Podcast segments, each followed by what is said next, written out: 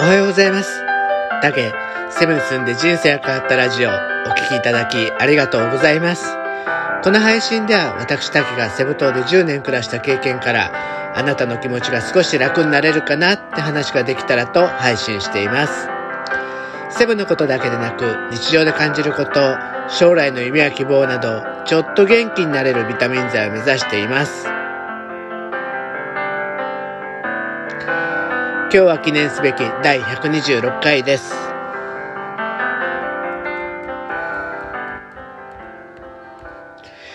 今日の話はね、一応ね、ちょっとギャンブルの話をしようかと思います。えー、っとね、これもね、ニュースで、えー、国内ユースの総合カジノの施設、マニラにあるセレアリゾートカジノっていうね、IR 型のリゾートがあってすごく人気なんですけど、えー、そこのね、えー、運営会社が2020年の決算報告で、えー、83億円の損失になったっていうことを報告したそうです。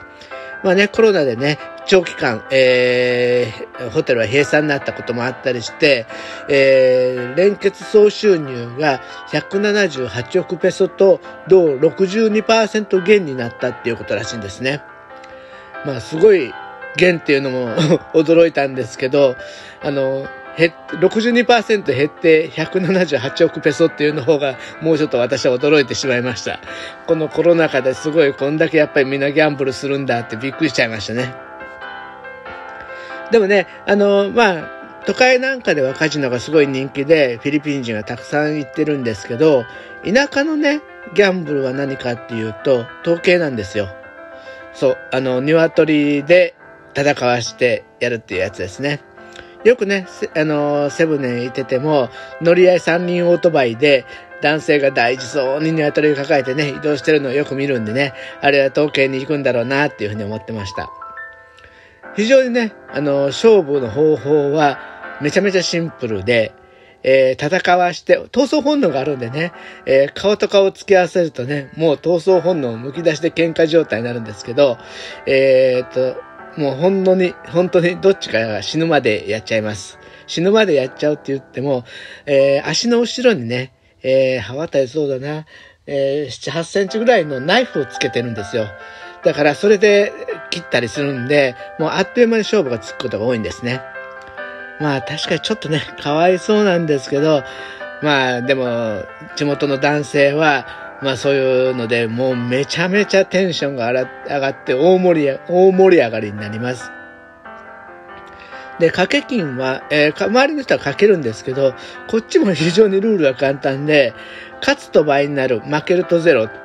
手数料なしっていうような感じなんですね。多分統計上は、その入場料が必要になるから入場料で儲けてるんだと思いますけど、それでもね、あのまあ、現地の物価が安いので、僕ら、僕たちからすると、VIP ルームでも、まあ場所でもよるんでしょうけど、100ペソ、200円ぐらいなんで、もう全然、まさに本当に庶民の娯楽みたいな感じですね。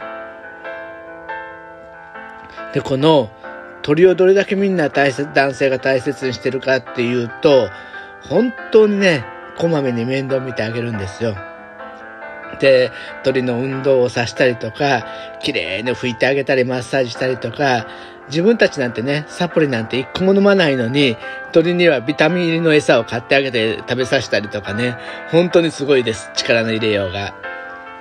そしてね、あの、ワクタン島なんかの田舎の方のね、をちょっとあの、車で走ったりすると、地面に三角屋根が、の、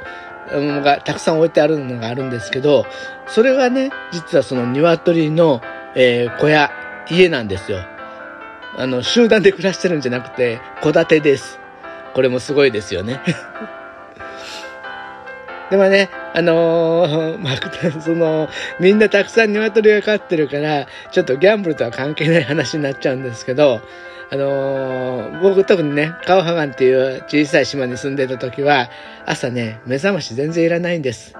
っていうのも、4時過ぎぐらいに一匹鶏が鳴き出すと、もうそれにつられて島中の鶏が鳴き出すんですよね。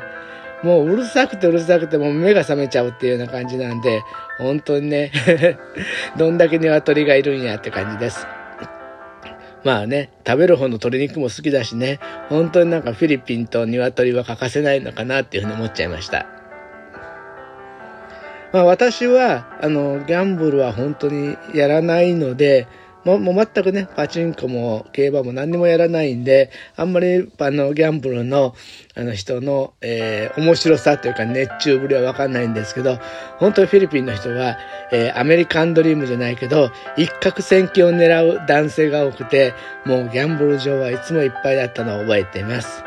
まあね、趣味程度でほどほどにやってもらいたいもんですね。お母ちゃんに怒られるのが関の山だと思います。はい。えー、今日はね、日曜日ということで、なんかね、今年は桜が早く咲くそうですね。えー、なんかね、桜の花を見ると、日本人はちょっとね、ほっこりした気持ちになって、元気になって、頑張りたいなっていうふうに思っちゃうと思います。私もね、そう、いつもそう思うようにしてます。でも今年はちょっとね、花見に行けないので、えー、まあね、あの、道すがらある散歩、散歩か、ウォーキングをしながら桜を楽しみたいなっていうふうに思ってますんでね。えー、コロナ早く収まってほしいです。はい。じゃあ今日はどうもお聴きいただきありがとうございました。えー、今日は日曜日、ちょっとゆっくりして、明日からの一週間また皆さん頑張ってください。今日もお聴きいただきありがとうございました。また明日も配信します。よろしくお願いします。